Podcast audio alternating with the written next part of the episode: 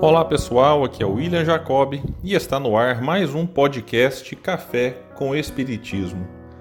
No livro A Força do Um, de André Trigueiro, vamos encontrar uma importante reflexão no capítulo 24, intitulado Nutrição Espiritual. Bem nutrido não é aquele que come mais, mas quem ingere alimentação mais balanceada e saudável. O estudo da nutrição revela os bastidores de tudo que se come por aí, indicando o que mais nos favorece ou prejudica. Quem valoriza a saúde não descuida de uma boa nutrição.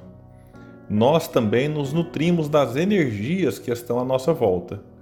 Um verdadeiro banquete, farto, que propicia saúde ou doença é possível prestar atenção aos sinais e reconhecer a qualidade daquilo que estamos absorvendo a todo momento. Existem pessoas cuja simples presença nos faz bem. Gostamos delas por perto e percebemos claramente o efeito positivo que isso provoca em nós. Melhor tornar estes encontros mais frequentes. Essas pessoas são nutrientes. Há lugares bonitos que nos inspiram e apaziguam Pode ser uma praia, uma floresta, um templo, uma praça. São nossos cantinhos preferidos nesse planeta. Melhor fazer esses passeios com mais frequência. Esses lugares são nutrientes.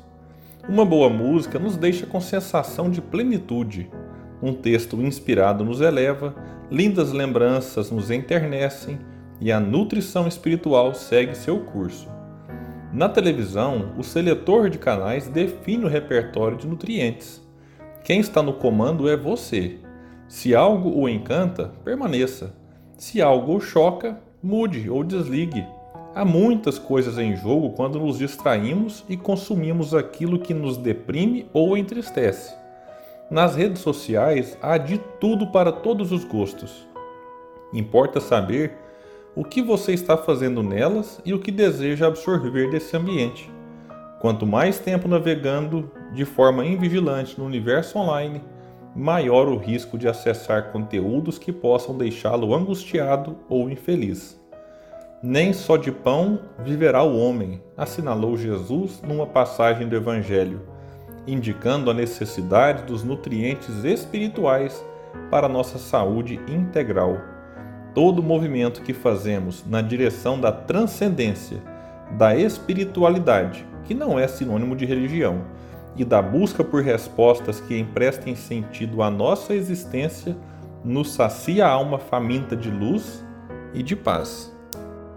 Muito boa a reflexão de André Trigueiro, mas é bom ressaltar que, durante a pandemia em que há a recomendação de distanciamento social, muitas sugestões se tornam impossíveis de serem praticadas, e isso exige de nós uma certa reinvenção em busca da nutrição espiritual. Muitos imaginam que ela só se dê quando estamos em ambientes religiosos ou em práticas religiosas. E esse texto nos deixou claro que temos outras possibilidades, já que tudo aquilo que fazemos de prazeroso e que não prejudica ninguém e nem a nós mesmos serve como nutriente espiritual.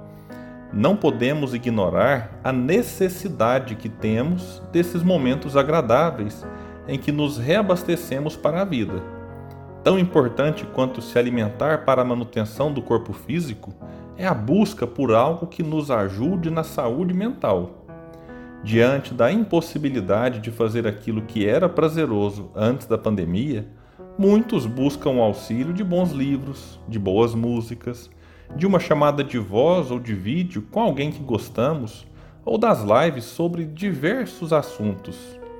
As possibilidades são muitas.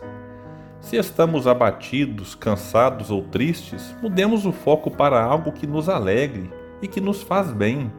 Eu sei que não dá para ter só felicidades no mundo de provas e expiações como o nosso e que teremos que conviver com altos e baixos ao longo da vida. Mas eu tenho certeza que a nutrição espiritual, que pode vir também através da prece, nos ajudará bastante nos momentos desafiadores da existência. Muita paz, bons estudos e até o próximo episódio do Café com Espiritismo.